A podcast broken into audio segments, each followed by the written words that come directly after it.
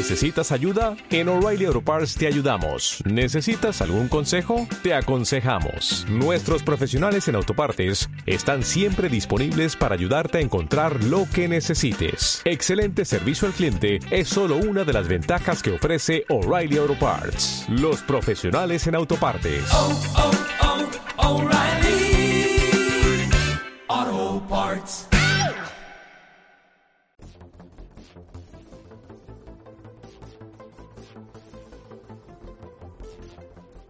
Estás escuchando Bola de Cristal con Elías Domingo e Ismael Soto, el podcast en el que analizamos el presente y te ayudamos a pensar en cómo va a ser el futuro.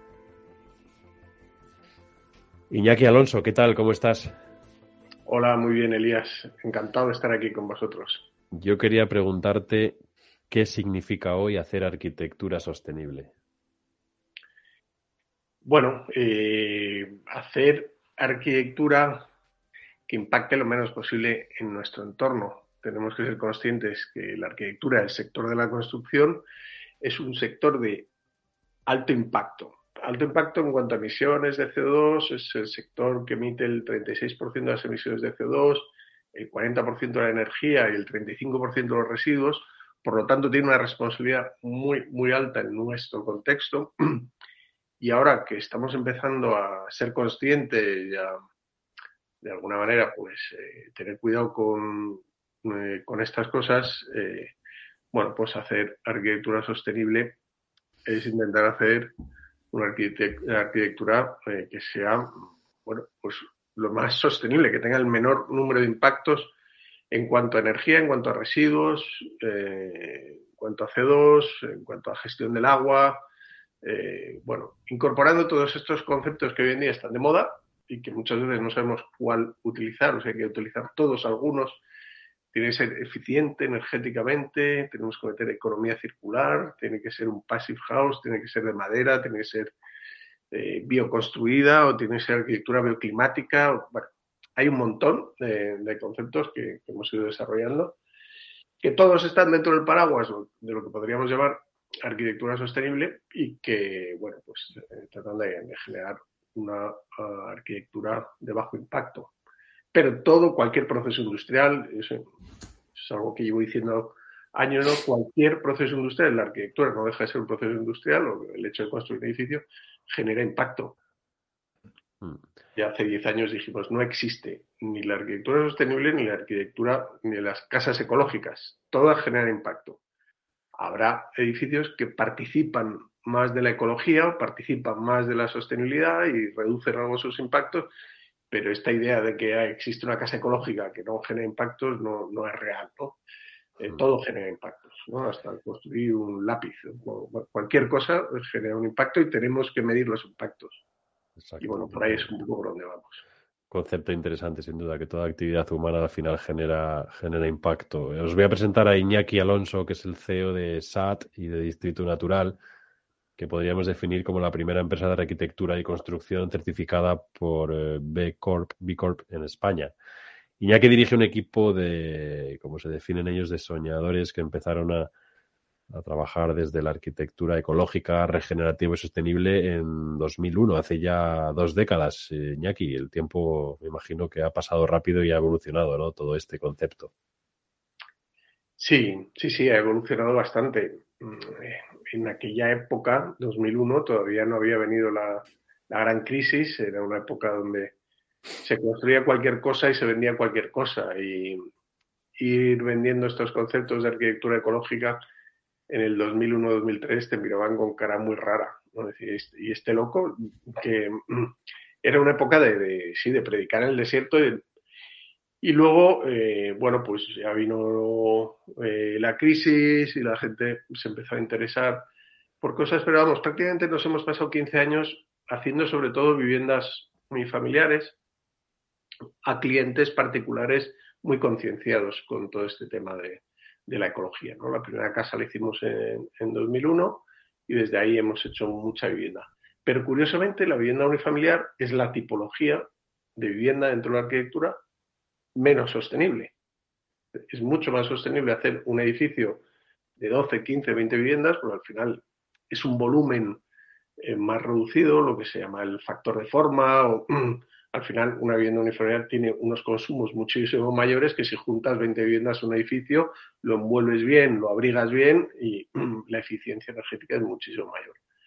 Entonces llegó un momento que dijimos, bueno, mm, realmente los problemas están en las ciudades, la vivienda uniforme es la tipología menos eficiente, eh, vamos a hacer edificios de vivienda colectiva ecológicos. Y ahí, bueno, pues dimos de alguna manera el paso a, cambiar hace tres, cuatro años ya. Pero bueno, sí, arrancamos en el 2001 y yo prácticamente he pasado 15 años que más que tener una empresa, un estudio de arquitectura, hemos tenido un laboratorio de investigación en aspectos sociales y, medioambientales de, la vivienda.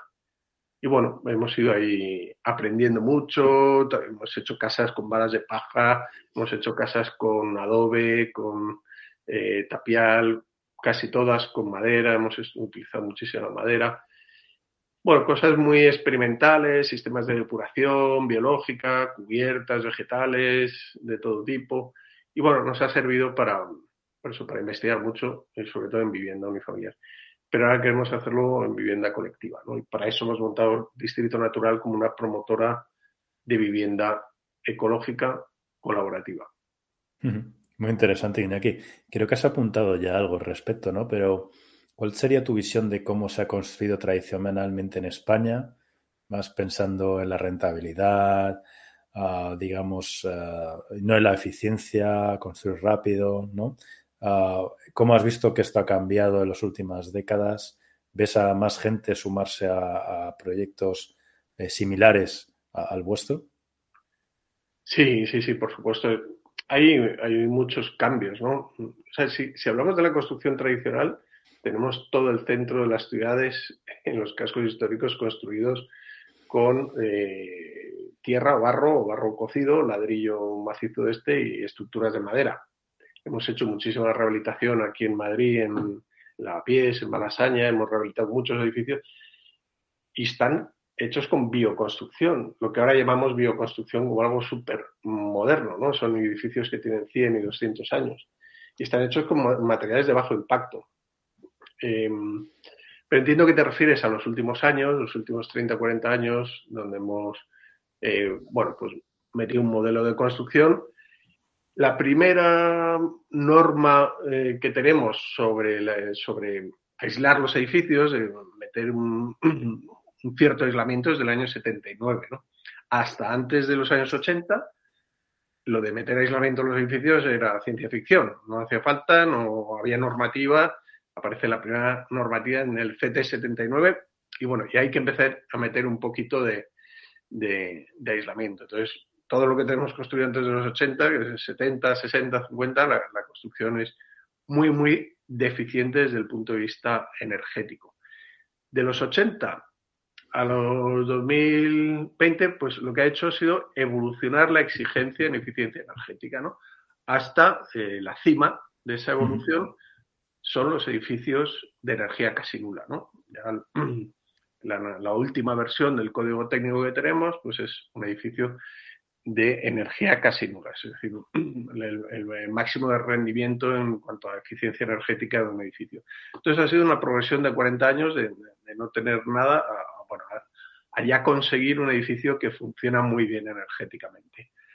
Esa es la, evolución de la normativa, la evolución del mercado, que al final va un poco por detrás, excepto ciertas iniciativas pioneras de gente que empieza a aplicar eh, aspectos, pues gente passive house, no sé, eh, promotoras que se posicionan en un nicho específico y empiezan a hacer edificios de alta eficiencia, como por ejemplo Grupo Lobe de, en Zaragoza, otras eh, iniciativas que, bueno, eh, van un poquito por delante de la normativa, ¿no? Siempre pasa, la normativa llega para poner un poco en, orden el, el, mercado y luego se van adaptando, pero siempre hay gente que va un poco por delante de la, de la normativa. Entonces hemos tenido unos años que ha habido alguna iniciativa que ha ido un poquito por, por delante y sí que mm. se, se ha empezado a, Además de la construcción, algo que también me parece bastante interesante es cuál es vuestra visión de de la forma en la que las personas que la habitan o, que trabajan en ella o que viven en ese edificio se relacionan con el mismo. ¿Qué, qué cambios ves eh, filosóficos o si quieres o, prácticos también eh, eh, entre la, digamos, la manera tradicional de, de construir este, en este país y, y lo, que, lo que vosotros o gente como vosotros proponéis? Bueno, nosotros hablamos siempre de, de reconstruir las relaciones. ¿no? Uno de los mayores problemas que entendemos eh, que vivimos hoy en día es el concepto de relación. ¿no? A mí me gusta mucho utilizar el, el, término de ecología porque al final la ecología no deja de ser una parte de la biología, es una ciencia que estudia las relaciones de los seres vivos con el entorno, en este caso de los seres humanos. Y ahora mismo lo que nos estamos cuestionando son las relaciones con el medio ambiente y de ahí toda esta política de cambio climático, de pérdida de biodiversidad, de cómo reconstruir nuestras relaciones humanidad-tierra, ¿no? Esta superación del antropoceno y toda esta, eh, todo este discurso. Y ese es el que afrontamos a través de las estrategias que veíamos antes. Y, y la que tú comentas nos interesa mucho. O sea, no, no creemos que las cosas vayan separadas, sino reconstruir las relaciones entre las personas. Algo que tampoco, aunque le pongamos nombres como muy eh, actuales o muy diferentes, el cohousing, el co-living, el, el co-everything, ¿no? Dice, eh, eh, pues al final es incorporar cultura colaborativa en, en, en nuestros espacios de relación. ¿no? Eh, hace ocho años empezó el primer coworking en Madrid, eh, montaron los de Impact Hub, y bueno, la gente decía, bueno, estos locos, esto es de la cultura nórdica, esto aquí en España no va a funcionar, aquí nos, nos peleamos unos con otros, el coworking es un concepto que aquí no va. Y bueno, han explotado en ocho años como, como setas y hay coworkings ahí por todos los sitios, ¿no? Pues en la vivienda pasa un poco lo mismo. Y no, tampoco estamos inventando nada nuevo, sino que estamos recu recuperando una, una, parte esencial del ser humano, que es eh, esta parte relacional, ¿no? Y que pues yo cuando se lo cuento a la gente o visitamos algún proyecto ya de cohousing, me dicen, ya, pero si esto es como cuando vivía en el pueblo, cuando iba, no sé qué, la gente tenga las puertas abiertas y vas a casa de uno, a casa de otro.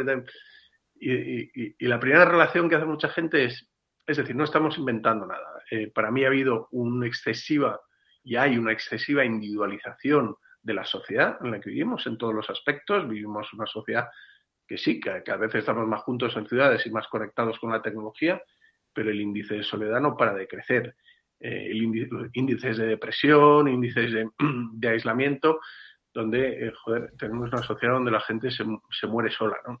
Y, una sociedad en que en el momento que no eres eh, de esa capa productiva y no eres válido para esta sociedad y entras en una capa, bueno, de, más mayores, improductiva, eh, pues eh, la ciudad se te hace hostil y, y bueno, y, la forma de vida, ¿no? En general. Uh -huh. Entonces empezamos a tener un problema muy grande de soledad en general de la, de la sociedad y en los mayores muy, muy específico. Y siempre digo que la arquitectura tiene la responsabilidad también de construir relaciones, ¿no? Y a través de la arquitectura podemos hacerlo simplemente diseñando los espacios. Diseñando los espacios para ello posibilitamos que pasen cosas, pero no garantizamos que vayan a pasar cosas. Para mí es una cuestión de hardware, de crear esa arquitectura, de crear esa infraestructura, de crear una arquitectura que posibilite que la gente se encuentre en la lavandería del edificio, echarle un rato en una corrala, en un espacio, una biblioteca común que tiene.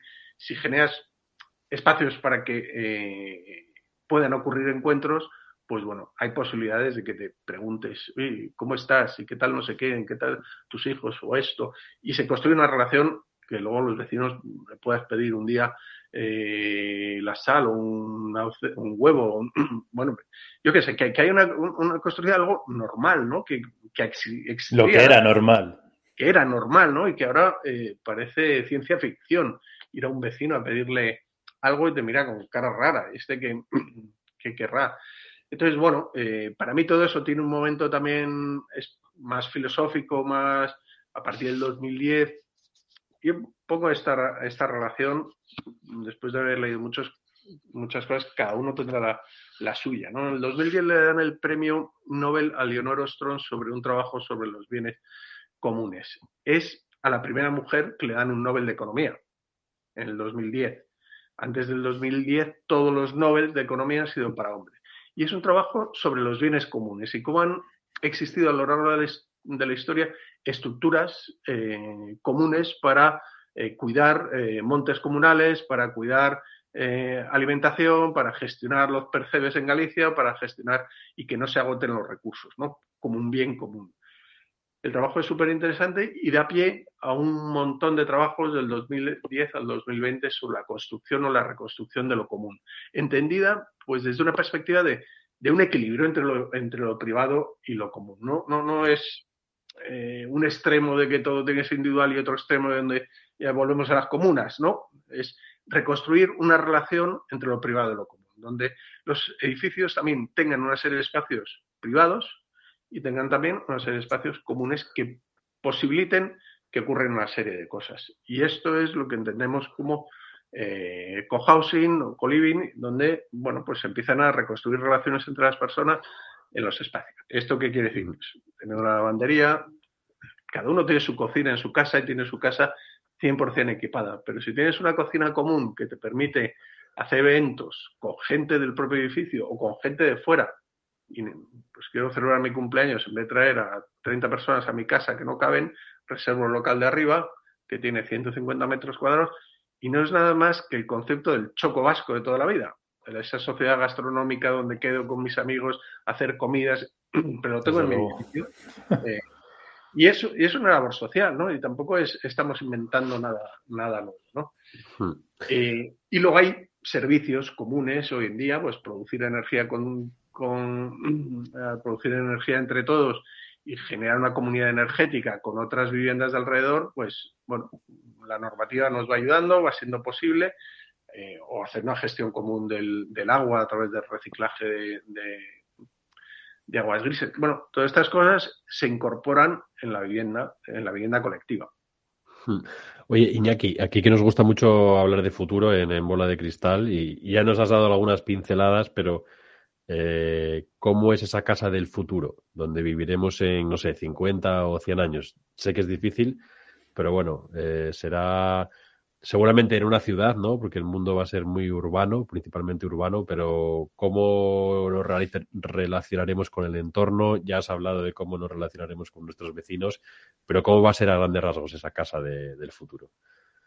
Bueno, yo me la imagino, eh, claro, si, hemos, venimos de la casa entendida en el movimiento eh, moderno, mm, Le Corbusier lo llama más la máquina de habitar, pero el, hecho de habitar se ha perdido un poco por el camino. Yo lo, entiendo más como lo que hemos inventado ha sido la máquina de vivir, la máquina entendida desde ese mm, pensamiento más mecanicista y científico. Ahora vamos a otro paradigma que está más relacionado con el pensamiento sistémico, con la teoría de los sistemas vivos, con el organismo, más que con la máquina. Estamos evolucionando de esa máquina a ese organismo y de una casa que está pensada con una dependencia bestial de energías, eh, de, eh, que suelta residuos, que, bueno, que tiene una dependencia eh, muy grande del exterior, a construir edificios que puedan ser autosuficientes energéticamente, que produzcan su energía, que sean depuradoras, que produzcan sus alimentos, que sean autosuficientes como un organismo de vida en sí mismo. ¿no? Entonces yo entiendo que, vamos a ir hacia, esos, hacia ese tipo de edificios que también incorporan una parte de flexibilidad muy grande, que se pueden mm, cambiar, modificar, que los materiales van a entrar dentro de una cultura de economía circular, de manera que puedes transformar parte del edificio, pero los, los materiales que quitas o que desmontas los llevas a, a, la empresa que te los ha montado, que los transforma y los convierte en otros materiales que los vuelves a incorporar.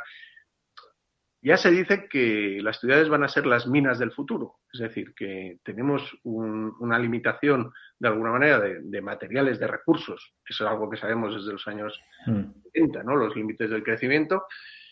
Eh, en un futuro, pues los materiales van a, van a estar dando vueltas, ¿no? Es decir, los vamos a, devolver, vamos a coger otros y va a haber una economía circular. Entonces, me imagino más los edificios desde esa perspectiva eh, más eh, flexible, más líquida, más, eh, volátil y que sean bastante más autosuficientes en cuanto a la gestión de, su, de los recursos que necesitan las personas para vivir, es decir, energía, agua, alimentación, movilidad y todos estos aspectos. ¿no?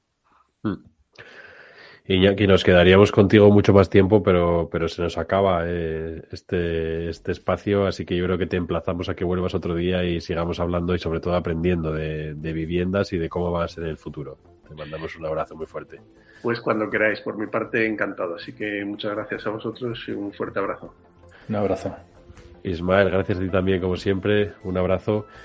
Y a nuestros oyentes ya saben que pueden, y también a quienes nos están viendo a través de YouTube, nos podéis seguir en nuestra página de LinkedIn, Bola de Cristal Podcast. Allí subiremos seguramente Iñaki nos va a mandar un montón de recomendaciones y van a ser muy muy útiles. Y nada más, recordad que nos vemos en el futuro. Bola de Cristal, con Elías Domingo e Ismael Soto. El podcast en el que analizamos el presente y te ayudamos a pensar en cómo va a ser el futuro.